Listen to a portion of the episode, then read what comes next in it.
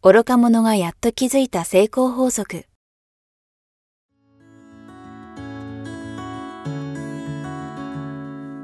学校に行けない子供たちから、オリンピック選手をはじめとするアスリート、企業経営者、マネージャー、新入社員、メンタルサポーターとして20年間にわたり、講演、研修を行ってきた成田義則が、今と未来を変える人生哲学の話をお届けします。視聴者リスナーからの人生相談にもお答えします。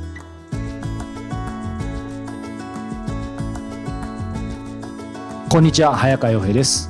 愚か者がやっと気づいた成功法則。今日は第9回をお届けします。成田さんよろしくお願いします。よろしくお願いします。さあ今日はですねいつものスタジオとちょっと場所を変えて、えー、某港未来の横浜のスタジオですが、成田さんどうどうですか？今日ちょっといつもと違う場所ですが。そうですね。はいあ、でもここもとっても素敵で。はい。はい。よかったです。さあ、えー今日はですね、視聴者の方から質問をいただいています。えー30代の男性の方からです。番組の第1回見ました。はいはいえー第1回で、ありがとうございますえー人生はあなたが思う通りに展開している。えーこの回を拝見しました。とても心に刺さったのですが、えーどうも深いところまでは腑に落ちませんと。なんか多分頭では分かっているようなんですが、腑には落ちません。えーもう少し詳しくご教示いただけないでしょうかということで、えーいただいています。はい、わかりました。あの、ここはすごく大切なところなんで、とてもいい質問だと思います。私もなかなか思い通りに行ったなんていうのは思ってなかったんで、はい。自分が思い通りに今まで来たのっていうともう違和感だらけだったんですね。えええはいで、そういった意味では、すごくとてもいい質問なのでお答えしますね。ーはい。まず二つポイントがあります。二つ。はい。一つ目は、過去の人生、はい。すべて自分が選択してきたということなんですよ。うんたとえ親に言われようが、先生に言われようが、最終的にそれに従ったのは誰ですか？自分。ですよね、はい。逃げることもできた。違う選択もできたけど、もう親の言う通りに結局はした。はい。先生の言う通りにした。うん。周りの言う通りにした。もうはい自分の選択なんです。確かに。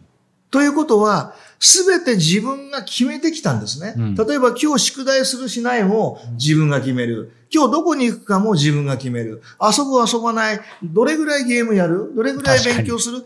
全部実は自分が決めてきてるんですよ。はい。ということは、今の自分はうん過去のすべて自分の選択の結果であって、うん。自分が決めてきたんだ。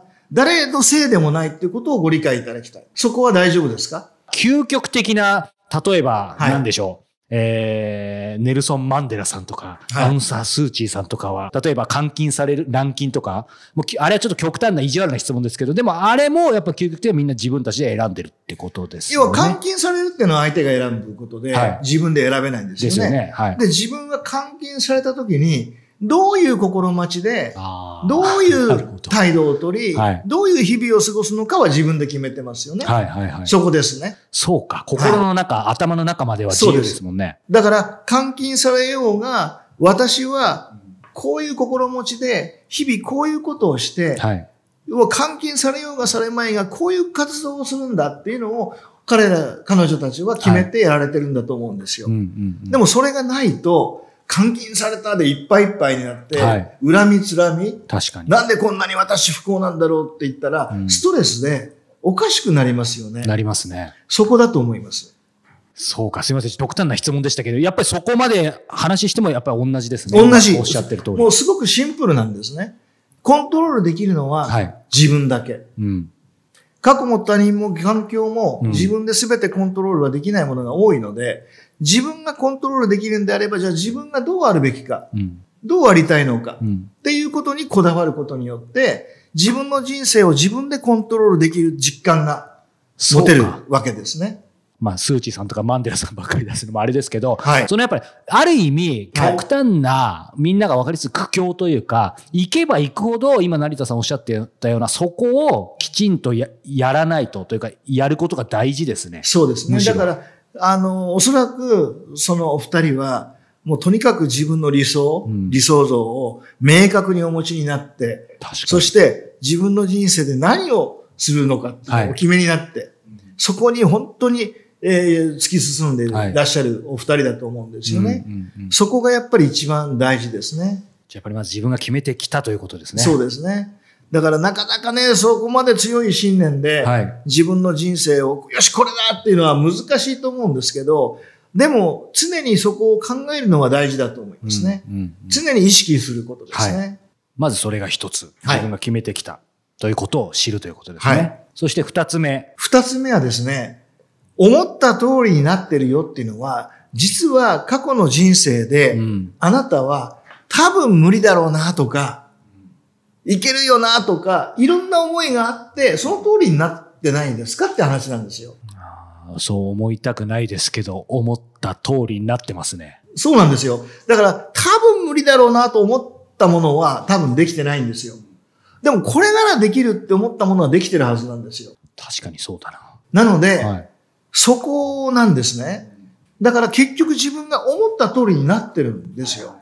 もし本当にやりたいものは僕何でもできるって思ってる人は何でもやってきてるんだ。そうですね。もう普通に計画した通りに行くみたいな感じですよね。そうです。それはちっちゃい頃からの経験で誰からに教わったのか経験から学んだのかわかりませんが、やればできるという思いをしっかり持ってるはい。人ですね。ってことはやりたいことを見つけてやるかやらないかを決める。そしてや、できることをどんどん積み重ねていくわけです。ところがそういう経験がなくて、いつも中途半端で諦めてしまった経験が多いと、どうせ無理っていう思いが、私はそこそことかね、はい。どうせ無理とかっていう思いであると、それも叶ってしまうわけですね。はい。ってことは、自分が思った通りはいが今があるって。もうそれは、そうですね。良くも悪くも認めざるを得ないですね。ですよね。うんそこを理解しとかないと、はいい、やいや、俺は頑張ってきたよ。うん。そんな思った通りになってないじゃないって言って反発して終わっちゃうんです。はい僕が、僕がそうだったんで、なるほど。頑張ったつもりだったんで、全部つもりですけど、つもりか。はい。これ、成田さん、ちょっといいですか、はいその今の話聞いてて、やっぱり人は思った通りに、まあ、生きる。はいまあ、えーちょっとネガティブな言い方すると、思った通りにしか生きられないっていうことだと思うんですけど、はい。例えば、そうですね、1ヶ月、えー後までに、わかんないですよ。ちょっとあえてお金で言いますけど、年収1000万円になる。なると言葉で言ったとしても、どっかで疑いがあったら、やっぱり今の話でいけば、もう絶対なれないと思うんですよね。でもなりたいわけですよ。そういう場合はどうどうしたんでしょう？つまり、ほんの1%、0.1%でも予感、疑いがあった時点で、その思いっていうのがもうなんか増幅されて、それが100になって結局そっちの現実を呼び起こしちゃうんじゃないかな。でも、少なくても、まあ年収100万よりは1000万になりたい人がほとんどだと思うんですよ。だからそれは事実なんですけど、でも、んそれも思ってるけど、この予感も思ってるもんみたいな、これどうしたらいいんでしょうね？ここで大事なのは、はい。ただの予感だけでは、はい。特に翌月なんて無理ですよね。普1通に考ヶ月ではね。えたらね。はいはい。で、要はそこで準備と計画が必要なわけですよ。はい。例えばね、私こういう企画がありますって、はいもし今の日本の銀行って担保がないとお金貸してくれませんよね。うんはい。でもアメリカとかだと、そのアイディアにお金出してくれるじゃないですか。ですよね、はい。で、投資家に例えば、こんなアイディアがありますって言ったら投資家がお金出してくれるかもしれない。は自分が1000万世の中に貢献して1000万の収入を得るためのはい。青写真を作るわけですね。そうですね。で、この青写真が自分で書いて、あ、これいけるって、自分に提示されたら自分が銀行の支店長だったら、はい OK! 犯行本。これにあなた、このあの企画私買いますと。お金出しますよ、融資しますよ。っていうような青写真さえできれば、時間軸と、はい要は、えー具体的な行動軸ですね。この二つきっちりとできれば、はい。これ、いけます。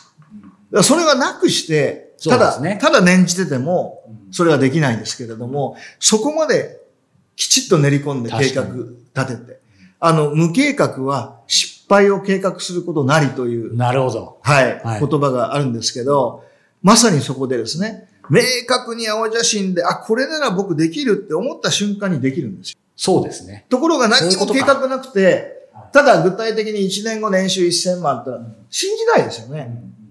っていうか自分が信じてないですよね。そう実は。はい。はい。ただ潜在意識の働きをフル活用するとすると、あの、ザ・シークレットっていう、ああ、はい、見たことあります。見たことありますか？昔あります ?DVD もなり、はいありましたね。本にもなり、ね。はい。あれ見るとですね、もう強い願いは必ず叶うっていうね。え、そんなの本当にって思いません、あ思いました、思いましたよね。うんいや、もうあれ、まさに、まあ、本当に究極のアンサーなんですけど、はい要は強い願いをずっと持ってると、潜在意識っていうのは、嘘と本当の区別がつかない。言いますね。現実と理想、あの、空想の区別がつかない。なので、やがてそれを信じ込んでしまう。信じ込んでしまうと、無意識のうちにそこに向かって、そこにフォーカス、自動オートフォーカスが完成するのでああ、、そうか、ありましたね。オートフォーカスの話ね。勝手にいろんな動きをしだすんですね。ただ、そこまでしだすところまで思い込みを作らないと何もしないでは絶対叶いませんもんね。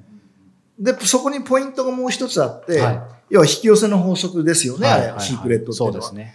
引き寄せの法則をより確実に実現させたいであれば、願うだけではダメなんですよ。っていうのは、今にふ、今が不満で良くなりたいではダメなんです、実は。引き寄せの力ってめっちゃ弱く、弱くなっちゃうんですよ。はいはい。今あるものにまず感謝して、今あるものに感謝して、よく、より良くするために、これを実現したいという感謝からの思いは、とっても叶いやすいんです。まずそこがあるかないかなわけですね。要は出発点が感謝でしょ？確かにプラスでしょ、はいはいはい。もし、今満足、不満足不平不満？もうこんな生活したくない、もう嫌だ嫌だ、だからこうなりたいは、不平不満からの出発なんで、引き寄せの力めちゃくちゃ、不平不満を引き寄せちゃうんだでしょうね。そっからですもんね。だからなかなかうまくいかないんですよ。だから基本は今与えられたものに感謝し、今目の前にあるものを仮にやりたくない仕事だとしてもですよまあその心あってもしょうがないですよね、最初は。そこを感謝して目いっぱい頑張るっていう習慣をやってるうちに、いろんなものが見えてくるはずなんですね。だから感謝すごい大事ですよっていうのは、もうすべてに通ずるんですよ。はい。で、えーその2番目の、はいえーポイントは何かっていうと、その思った通りになってるっていうのは、結局自分のメンタルが、はいまさに多分できるだろうなとかできないだろうなっていう思い込みが叶ってるっていう。はい。だからこの思い込みっていうのを変えていかなきゃいけないっていうことですよね。まあ予感という言葉と直感という言葉も似て非なるものかもしれないですけど、はい。あのーこう人とね、まあ成田さんもそうですけど、誰か会った、あの、初対面で会う人とかいるじゃないですか。はいその時に、あの、悪い予感、うん、例えばですけど、あの、こういう仕事をしてると、まあ、見た目は割と華やかに見えるので、なんか一緒に働きたいみたいな方が来てくれるんですよね。で、昔は起業したての時はもうとにかくありがたいから、もう来るもの拒まず、もうどうぞどうぞありがとうございますって言ってたんですけど、その時に、やっぱうまくいかなかった相手との関係性を見たときに、第一印象で、まあそれは向こうもそうかもしれないですけど、ありがたいんですけど、どっかでね、この人合わないんじゃないかみたいなって人間って多分わかるんでしょうね。まあ今日の話で思った通りにうまくいかなかったってことがあるんですね。で、あでも思っちゃったらこれは人間関係の場合はもうそれはもうその時点で相性の話だからちょっと別の話かもしれないですけど、もうダメなんでしょうか。つまりそれは、とはいえ出会った方なんで、こうその関係性をうまく続けたいというふうに思えば大丈夫なんでしょうか？いや、そこはわからないんで、はいお付き合いしてみないと。ですよね。なので、まずいくつかの、えープロジェクトを一緒にやってみたり、はい。何か約約束事をしてみたり、うん。しながら、いわゆるその人の本質を、はい。えーなんとか自分で見出すように、うん。えーするしかないですよね。ただし気をつけなきゃいけないのは、印象がいい人でも、はい。そうとは限らない。ので、やっぱりそこは、はいやっぱり慎重に一緒にやっていく上で、はい。あれって思った時に、そこは気をつけないといけないですね。そこを見逃してはいけないということです。そうですよね。はいなんか人間のあれっていうのは結構う、う、あの、間違ってないですよね。よくあの、恋愛でね、はい。あの、惚れちゃったら、もういいとこしか見えない、恋は盲目なんて言いますよね。あありますよね。もし結婚すると、ずっとその、要はもう常に見える、いろんなものが見えるわけですよ。もうあの悪いところを見見過ごすことはできなくなるので、付き合ってる時に盲目にならずに、はい。要はあれって思ったところを見逃しちゃいけないってことです。はい。そこをきっちりと見つめないと、本当に自分に合うパートナーなのかどうはかは見極めができない。うん。だから、なえーこの人と仕事のパートナー長く告げたいなと思っても、はい。あれって思うことがあったら、そこはきちっと見極めないと失敗しますよね。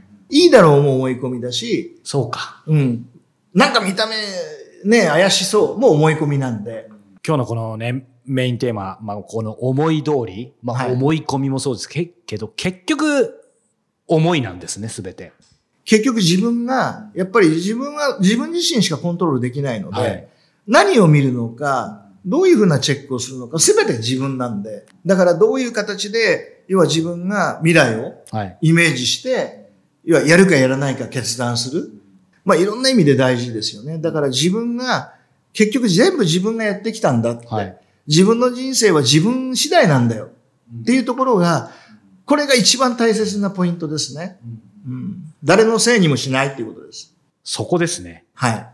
これそうすると結局はやっぱりなんか、こう自分にどういう声をかけるかというか、なんか自分の思いでいろいろちょっとまあ予感とか疑念も来た時に、なんか結局そ、そこなんですかね、大事なの。そうですね。うんうんうんやっぱり全て自分なので、要は自分に依存してほしいし、自分に依存。そうなんです。よく、よく他人に依存してはいはいはい、誰かの言う通り、はい。